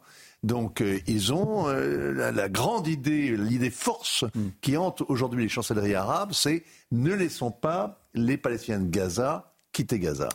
Écoutez ce que disait sur ces bombardements possibles Michel Boujna, parce que ses propos ont créé une forme de polémique, toujours au micro de Frédéric Aziza sur Radio J. Je suis encore, moi, dans cette phase-là. Et, et en même temps, notre peuple, ou la dignité de notre peuple, même si aujourd'hui nous ne sommes plus euh, des gens qui subissons seulement, mais qu'on est aussi un peuple qui se bat et qui sait se battre, euh, même si on a décidé de plus baisser la tête, de plus aller en rang à la mort. Même ça, il faut qu'on garde notre dignité. On ne doit pas leur ressembler. Ça veut dire Ça que... veut dire quoi, on ne doit pas leur ressembler? Ça veut dire il ne faut, pas, il faut pas répondre au Hamas comme le Hamas a attaqué Jamais. Martyr Jamais. Il faut aller, hélas, il faut éradiquer le Hamas, heureusement. Hélas, parce que, évidemment, qu'il va y avoir des morts. Évidemment, euh, le, le- il va y avoir des dommages collatéraux, on le sait, et il y en a déjà. Mais quand les Américains, ils ont bombardé Berlin, Ou Dresde. euh, personne n'a rien dit. Tout le monde a trouvé ça légitime. Mhm. On luttait contre les nazis. Euh, donc, euh, je dirais même que même, le, même Hiroshima, même Hiroshima, euh, il n'y a pas eu de levée dans le monde entier pour dire que, alors que c'est une violence, il n'y a pas plus terrible que ça. Donc, et là, on- je, je sais qu'on va critiquer Israël. Je sais que, et ça, ça a commencé déjà. Vous savez que le vent va tourner, c'est ça que vous voulez dire? Je, je pense que c'est ça. Je pense que les terrifiantes images et, les actes terrifiants du Hamas, hélas, je pense qu'ils vont être oubliés parce que parce que parce qu'il y a des gens qui mettent en concurrence la souffrance des Gazaouis. Parce qu'on oublie une chose. La souffrance des Gazaouis, c'est le Hamas. Question intéressante. Et ces propos ont créé. euh, Il y a du lard et du cochon. Il y a un peu de, de tout dans ces propos. Ouais, ce qui est- Il a plutôt raison, non, quand même. Enfin, Ce qui est quand même malheureux. Sur Hiroshima, oui. Ce qui est quand même malheureux, c'est que quand on dit euh, la souffrance des Gazaouis, c'est le Hamas, il y a malheureusement une chose sur laquelle les Gazaouis et, les- et tous les autres, tous ceux qui sont autour, sont d'accord avec le Hamas, c'est la haine des Juifs.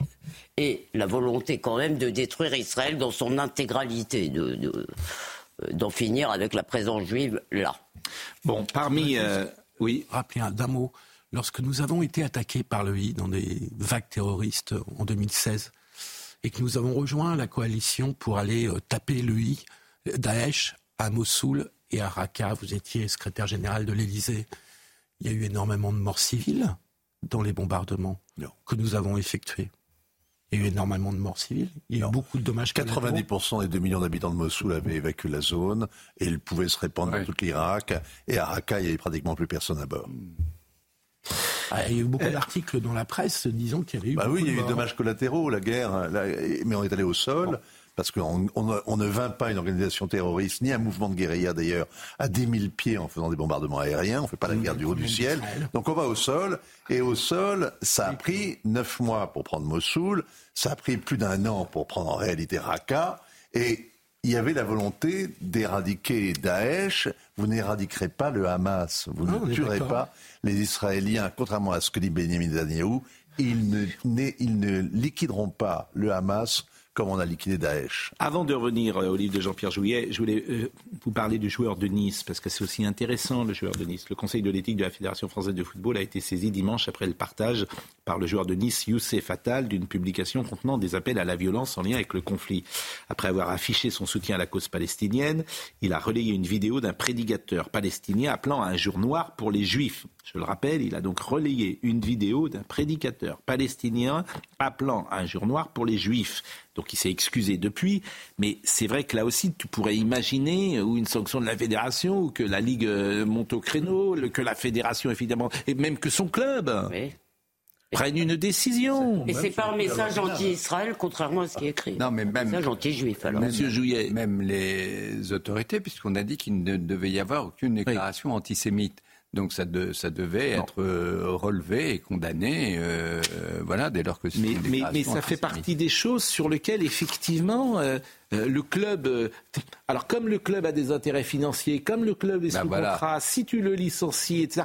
Tout ça est tellement compliqué aujourd'hui que Bah, personne ne prend de Voilà, décision. Voilà. Bah oui, mais vous dites voilà, voilà, vous-même, vous êtes. Non, mais je- Ça va être trop facile, là. Je vais lire, je vais quand même lire le passage que je trouve presque le plus intéressant de votre livre, qui n'a pas de rapport évidemment avec ce qui se passe là, mais qui montre le, le système dans lequel vous avez évolué. L'art de la décision, écrivez-vous, chez nous, est de fait un exercice byzantin. Toute tentative de simplifier le processus, je peux aussi en témoigner, semble, volo- euh, semble volontiers vouée à l'échec. Pourtant, l'accumulation, parfois jusqu'à l'absurde, de lois mal conçues la rend plus nécessaire que jamais. Mon expérience me l'a ainsi démontré. Pour réformer l'État, il est nécessaire, et pas toujours suffisant, hélas, de prendre des décisions au plus haut niveau à l'Élysée ou à Matignon. Puis, et c'est là que c'est devient un peu intéressant, de surveiller attentivement leur mise en application. Sinon, rien ne se fait. Chaque ministère, puis chaque direction, chaque sous-direction interprète la nouvelle norme, directive, circulaire à son avantage. C'est ce que j'appelle les petits hommes gris. Mais vous avez été au pouvoir. Mais j'ai été au pouvoir, vous avez raison, mais vous ne pouvez pas réformer tout cet ensemble tout seul. Et j'étais secrétaire général de l'Élysée, vous avez raison, et je prends mes responsabilités, mon mea culpa.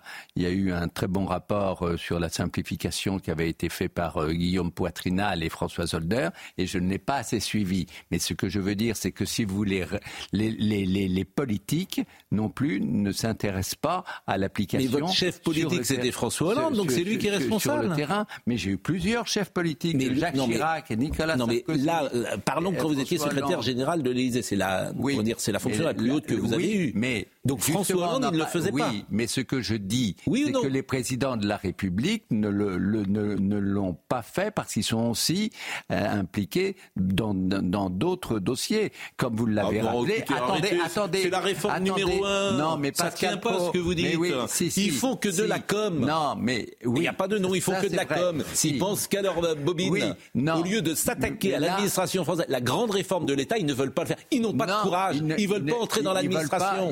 Ils, ils- ils- ils ne veulent pas le faire ou parfois ils ne peuvent pas le faire. François Hollande, il avait le Bataclan à gérer, ça a été rappelé. Il avait quand même euh, le- tout ce qui concernait Charlie. Hebdo, le cachère fait et tout. Non, mais je veux dire que quand Mais vous êtes dans des périodes de crise, malheureusement, Écoutez, vous arrêtez êtes avec sur la une crise. Moi, depuis que je suis né, on me dit qu'on est en crise. Donc, euh, il y a toujours une Non, crise. non, En non. 73, c'était la crise. En- euh, Après, ça a été. il y a toujours y une période. Il y en a. Là, Macron, il a quand même à faire face à des actes terroristes dans le pays, et je comprends. Mais lui-même en il se souffre. concentre Il là-dessus. dit lui-même que quand il prend une décision, ça ne suit Mais pas derrière. C'est ce qu'il ce- raconte ce- partout. C'est pour ça que je vous dis que c'est les politiques et les administratifs et que les politiques, effectivement, font davantage d'effets d'annonce que vérifient l'application. Et ça, ce n'est pas normal et c'est ce qu'il faut changer dans l'État. Et je l'ai vécu et j'en suis aussi a- responsable. Attendez, Pro, moi je j'en partage pas votre avis. Je vais vous dire pourquoi je responsable. partage pas votre avis. Parce que les témoignages que j'ai, c'est l'exact inverse de vous. C'est-à-dire que le politique prend la décision et les petits hommes gris veulent pas l'appliquer. Je suis désolé de vous le dire. Et les petits hommes gris disent oui, mais le président n'a pas vraiment dit ça. Donc le président dit on va mettre, par exemple, euh, on va repeindre la salle en bleu. Bon, Sorti de la réunion, déjà, les conseillers des ouïdes, quoi. Il, il a dit bleu ciel, hein, il a dit bleu clair, etc.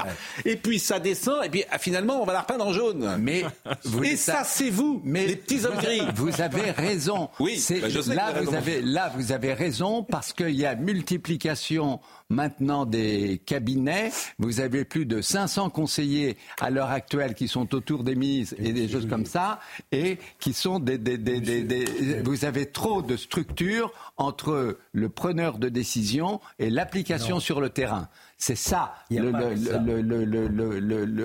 vrai sujet. Et c'est là-dessus que j'ai été également responsable parce que je voulais simplifier les structures centrales parce que vous avez des tas de féodalités quand même entre les finances, le Quai d'Orsay, l'intérieur, les, différents ministères. Bon, très vite, très vite, parce que ce qui m'intéresse, c'est Jean-Pierre Juillet, c'est pas vous. Je, je vous prends pas le commerce extérieur. On a Oui, un mais déficit à battre des records. on a cinq ou six euh, responsables du commerce extérieur. En Un mot France. très vite, un mot très vite. Parce que c'est un état d'esprit, en fait. Ce que vous dit Pascal Pro, il met le doigt sur un- une autre euh, dimension de cette affaire. Vous dites complexité administrative, d'accord, mais il y a aussi une résistance idéologique de l'administration. Or, on ne fait pas ce que font les Américains, c'est-à-dire le spoil system. Quand on change de politique, on change des directeurs des grandes administrations et des centraux, ce qu'on ne fait pas malheureusement en France. Donc il n'y a pas que la complexité, il y a une résistance idéologique sur le terrain pour la mise en œuvre des décisions politiques. Oui, mais Emmanuel Macron avait dit en 2017 qu'il voulait favoriser le spoil system. Et, et si, je peux vous dire qu'à Bercy, il y a quand même des, des- des- gens qui sont effectivement. Ah oui, alors ça, Bercy, je suis sur d'accord avec vous, c'est le seul truc qui marche. Bon. Ça, pour venir euh, faire piquer les impôts, ils Ah, sont bah, très forts, voyez, très ça, pointus. eh ben, euh, c'est le seul système oui, qui marche. Mais enfin, ils ont fait une bonne réforme. On a fait une bonne réforme avec Hollande, qui est la retenue à la source. Ça, au moins, c'est une réforme Darmanin. qui est intelligente et qui, qui- C'est Darmanin qui l'a fait. C'est Darmanin qui l'a mise en œuvre, mais ça a été décidé sous Hollande à la fin de, de- de son Bah, mandat. François Hollande a fait une bonne chose. Voilà. Bon, je, je, je lis quelque chose qui m'a beaucoup Je- intéressé. Le gouvernement d'Elisabeth Borne a établi un nouveau record dans une compétition où le niveau est pourtant les- est plus élevé. C'est accessoire, hein, certes, mais d'un coût de 174 millions d'euros, il se révèle être le plus cher de l'histoire de la Ve République. Il compte 565 conseillers qui servent à rien. hein. à rien Vous pouvez tous les enlever d'un coup. Ils servent à rien. Les réunions, moi je vous ai vu travailler. À chaque fois, je vous appelle, je vous dis tout ce que vous faites, ça sert à rien. Ça m'amusait d'ailleurs. Vous étiez dans des réunions, vous bossez comme des fous. vous vous levez à 5 heures du matin, vous vous cochez à minuit. Ça ne sert à que dalle. Vous ne seriez pas là, ça serait mieux. Non, mais je vous le dis Vous franchement, parce que je le pense. désespérer le 5e arrondissement. Mais je là, pense que vraiment. tous ces conseillers que je vois, ils servent à rien, des réunions qui servent à rien, etc. Tout ça est bidon complètement. Bon, Ils- et ça coûte une fortune. Soit plus de 13 par ministère au secrétariat d'État. Alors qu'en 2017, le président Macron ne voulait pas plus de 5 conseillers par membre du gouvernement. Là, il y en a 13. Bon, au printemps 2023, celui-ci occupait 2822 personnes, dont plus de 2200 huissiers, secrétaires, chauffeurs, cuisiniers. Bon, je veux pas. euh, bon, c'est- sans doute dérisoire, mais c'est un état d'esprit. Ça montre un Mais état vous d'esprit. avez, où vous avez raison, c'est que Merci. c'est vrai que la France est le- la, la seule démocratie, j'allais dire, euh, occidentale à avoir tant de structures et de superstructures entre ceux qui décident et ceux qui appliquent. On a, c'est nous qui avons le plus grand nombre de conseillers ministériels mais- mais dans changez toute tout ça, l'Europe. Monsieur Jouyet, Mais vous avez été au mais oui, pouvoir. il, il faut le, il faut le, il faut le changer. Mais je je suis d'accord mais vous avez quel âge? Oui. Ça Mais fait 40 ans que vous êtes dans les- Oui, oui, mais attendez, Ça attendez, ça ne se 40 fait pas, que- ça ne se fait pas. J'ai pas été, d'une part, à tout. Parce que là, votre carrière, elle est plutôt finie. Je n'ai pas, oui, mais je Et prends donc, conscience de pardonnez-moi, pas. je vous parle pas Mais- bien. Non, mais vous avez raison de, de, de- de m'interpeller. mais ce que je veux vous dire, Pascal Pro, c'est que j'ai, c'est même. que j'ai. Ah, vous me dites toujours mais que j'ai c'est raison, j'ai- je suis content. que- que j'ai que j'ai eu conscience de cela avant de, de- j'ai eu conscience de ça au milieu des années 2000 de, de- 2005 et là je me suis dit il faut réformer l'État mais pour réformer l'État comme vous l'avez dit il c'est faut pas qu'il y ait cette numéro un. structure et comme je le dis dans le livre il faut que vous ayez un ministre fort et que vous ayez si vous si vous vous J'entends bien. noms- Votre ami euh, François Hollande, selon la Cour des comptes, les dépenses de fonctionnement des régions françaises n'ont pas diminué, mais au contraire augmenté de près de 2 milliards d'euros entre 2015 et 2018. Ça, c'est la réforme Hollande. Et celles des régions fusionnées ont augmenté trois fois plus vite que celle des six autres. Rien d'étonnant à cela, à l'exception notable des Hauts-de-France, résultat de la fusion Nord-Pas-de-Calais et Picardie. Les nouvelles entités ont en effet systématiquement choisi d'aligner par le haut leur régime indemnitaire. La fusion des régions a au moins, au moins dans un premier temps occasionné des surcoûts importants, notamment en matière de rémunération du personnel et d'indemnité des élus. En fait, la réforme la plus importante à faire en France n'est ni de droite ni de gauche, c'est la réforme de l'État. C'est ça. C'est la réforme de l'État qu'il faut faire. Et avec la réforme des régions, on n'est pas allé au bout de, de cette réforme. On a créé des structures supplémentaires, on a créé des dépenses euh, su- supplémentaires, parce qu'il faut savoir que toutes nos dépenses publiques, ou la majorité, ne vont ni à l'investissement, ni à la production, ni à la croissance, elles vont au fonctionnement. Et on ne fait en France que dépenser sur du fonctionnement. Mais c'est ce que j'ai dit à M. Guibert. Le SIG, il a dirigé le SIG, ça sert à rien. Euh, je je- je l'ai connu. le- le- Est-ce que vous êtes d'accord que le service, est-ce que ça, Oui, est-ce oui, que oui, vous êtes d'accord pour dire que ça sert à rien, qu'on pourrait le supprimer, oui ou non? Je pense aujourd'hui qu'on peut le supprimer par rapport à l'autre. C'est ce que je parle. Alors, moi, je, alors, franchement, je vais me lever et je vais vous serrer la main. Bon, tout ça ne sert à que dalle. C'est de l'argent dépensé. Non, répondez pas. Parce que ça sert à rien. que Jean-Pierre Jouyet tombe dans une certaine démagogie. Ah oui, oui. Parce que vous avez quand même fait une chose dans votre carrière, monsieur Jouyet. Vous avez fait la carrière d'Emmanuel Macron. Donc vous voyez, vous avez Oui. servi à quelque chose. Mais j'ai- j'ai non C'est vous qui avez fait la carrière d'Emmanuel Macron Oui, oui, fait fait chef de l'inspection des finances. Attends, Franchement, il oui, fait vous l'avez tout seul. présenté. Oui, oui, ben, vous l'avez présenté à. François Maintenant, Hollande. maintenant, elle s'est fait tout seul, mais je l'ai présenté À François. Bien, c'est vrai. Vous l'avez poussé le pour qu'il soit ministre comme un, comme un des meilleurs. Et je Bah, vous avez bien fait, avec- avec des amis Mais comme vous, alors, je préfère protéger attendez, mes amis, attendez. mes ennemis, je m'en charge. que j'aille jusqu'au jusqu'au bout, je ne pouvais pas euh, tout euh, décider et tout faire. Il y a des choses que j'ai faites que je ne regrette pas. Vous allez pe- peut-être pas être d'accord autour de la table, mais enfin, j'ai participé très fortement à la réforme de l'euro, et ça, j'en suis content, parce que c'est une réforme, quand même, qui est très bonne pour la France et qui a été acceptée par les Français. Bon, J'ai une petite question. Nathan Dever. Il y a un mot qui cristallise tout ça, c'est le mot ENA. Et c'est vrai que tout ce qu'on dit, c'est pas seulement une question d'organisation de l'État, c'est une question de mentalité. n'existe plus, l'ENA. Et vous parliez, mais justement, c'était ça ma question. Et vous parliez du fait, vous disiez des origines euh, euh, paysannes et que vous saviez comment vous étiez euh, euh, vu en tant qu'énarque dans, dans, dans, dans le milieu dont, dont vous venez. Qu'est-ce que vous pensez de la réforme de l'ENA Est-ce que vous pensez que vraiment on a changé euh, les mentalités ou que, que c'est presque une réforme d'énarque? Qui ne, qui, qui ne changera rien Là, nous ne pouvons pas le dire à l'heure actuelle. Si cette réforme favorise la mobilité et impose aux fonctionnaires d'aller sur le terrain et d'aller euh, d'où je viens, dans, dans une partie de la Normandie et tout ça, pour aller voir comment ça fonctionne, de leur faire remplir les taxes foncières, parce qu'il faut voir ce que sont les, les- les- les- les formulaires de, de- de- de taxes foncières aujourd'hui. hein. C'est toujours si on vous demande pas la superficie de votre, votre baignoire hein, quand vous êtes. je, je vous euh, assure, monsieur à Juliet, je, me passe en vous écoutant. hein. Je vous assure, je me passe en vous écoutant. Moi, je, je vous aime beaucoup parce que vraiment, c'est ce que je vous ai dit. Vous êtes d'une grande courtoisie, vous êtes une intelligence, d'une culture, etc. Mais je me pince. je me pince. Vous avez été au pouvoir. Je veux dire, Mais qui êtes-vous vous avez été, vous avez au pouvoir. Il suffit de parler avec simplement, vous savez, des gens.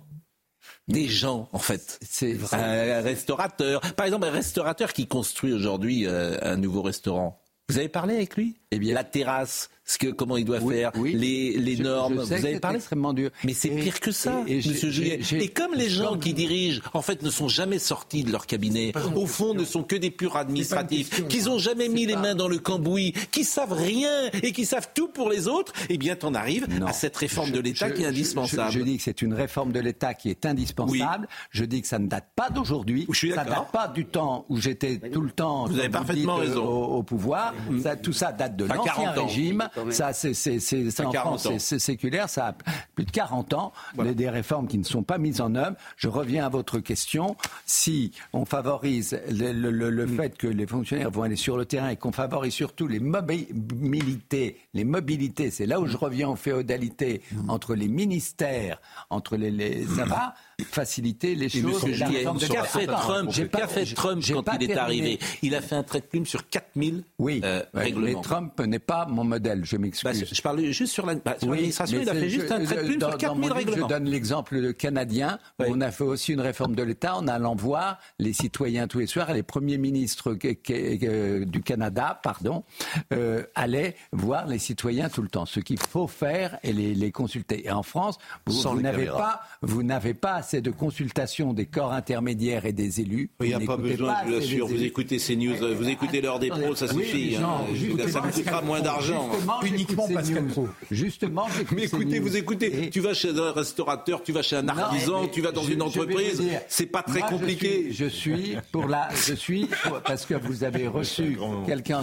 Moi, je suis pour qu'il y ait la France des sous-préfectures, c'est-à-dire que pour que les administrations et les élus se parlent, mais se parlent à un niveau très décentralisé maintenant et au niveau des, des, des- des sous-préfectures. C'est-à-dire, je suis pour la France de Châteaudun, je suis pour la France des Je suis pour la France des petites villes. Moi, je vais être pour la France de Somaïa Mais- Labidi Ah, parce que, voilà. euh, parce que, non mais je vous assure, Non c'est. mais euh, euh, quand Bah, même un une moment. petite hypothèse. Pourquoi Est-ce que ce rapport Là, de force qui est défavorable finalement aux politiques n'est pas- n'est-il pas dû au fait que nos politiques sont complètement devenus un, peu fallots, que ce ne sont pas des personnages qui en imposent? Vous voyez bien, on ne connaît même pas le nom des ministres. Alors Ils font la télé que de honnêtement, Elisabeth, d'abord, il n'y a pas que ça. En fait, tout est votre ami Hollande, parce que c'est votre ami Hollande.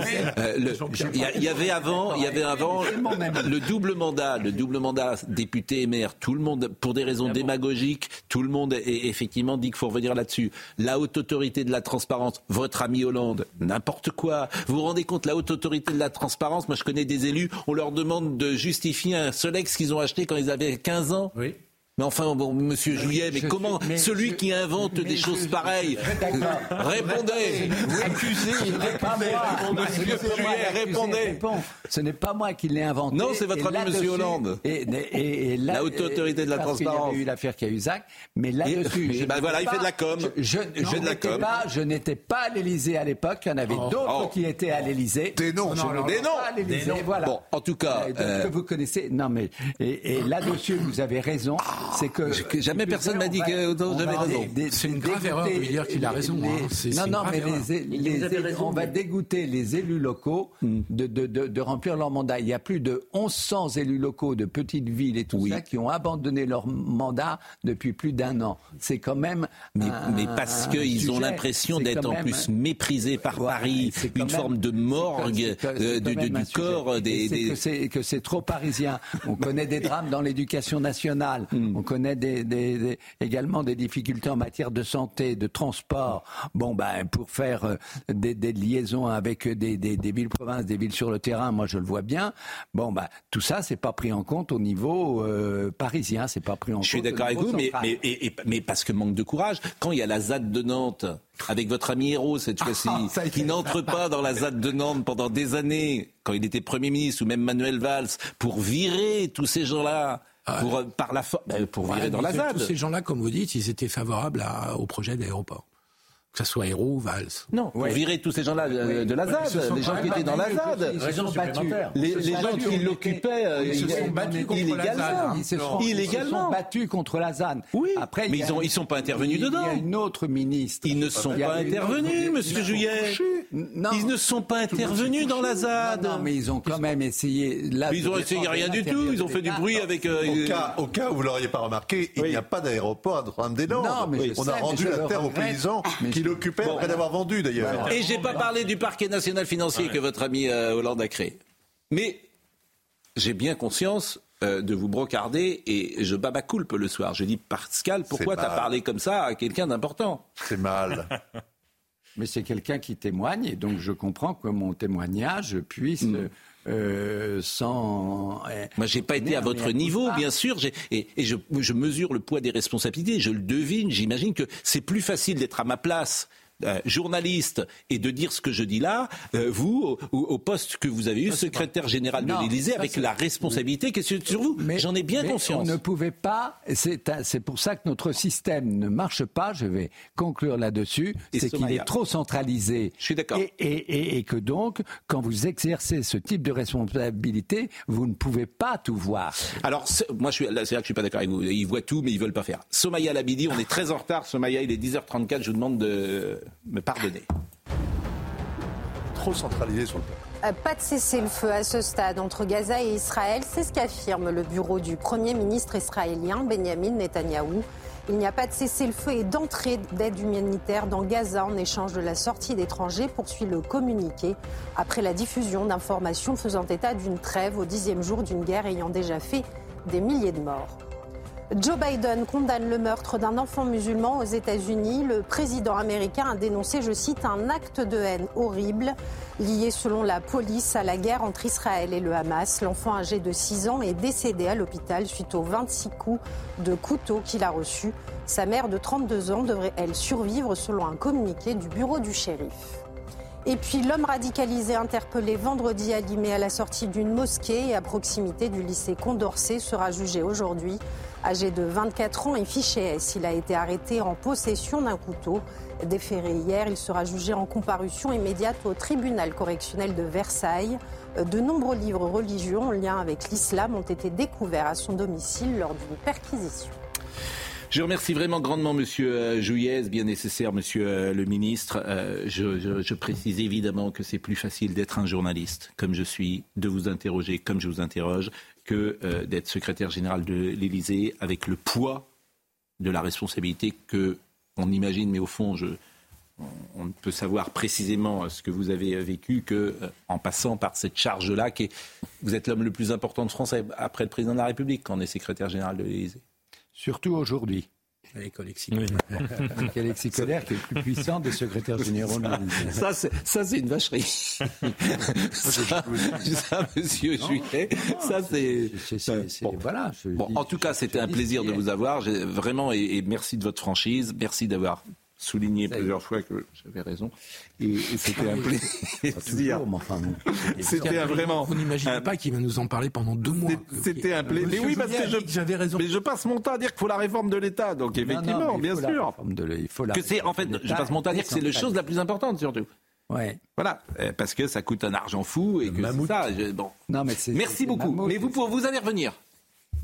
Eh bien, Ah oui, franchement. Quand vous me réinviterez, je viendrai Eh ben, je- vraiment- avec, les paysans et les restaurateurs pour qu'on y ait un débat. Exactement. Audrey Missirac a été à la réalisation, Alice Mallet était à la vision. Merci à Amanda qui était au son, Benjamin No et Benoît Bouteille est avec nous. Toutes ces émissions sont à retrouver sur cnews.fr.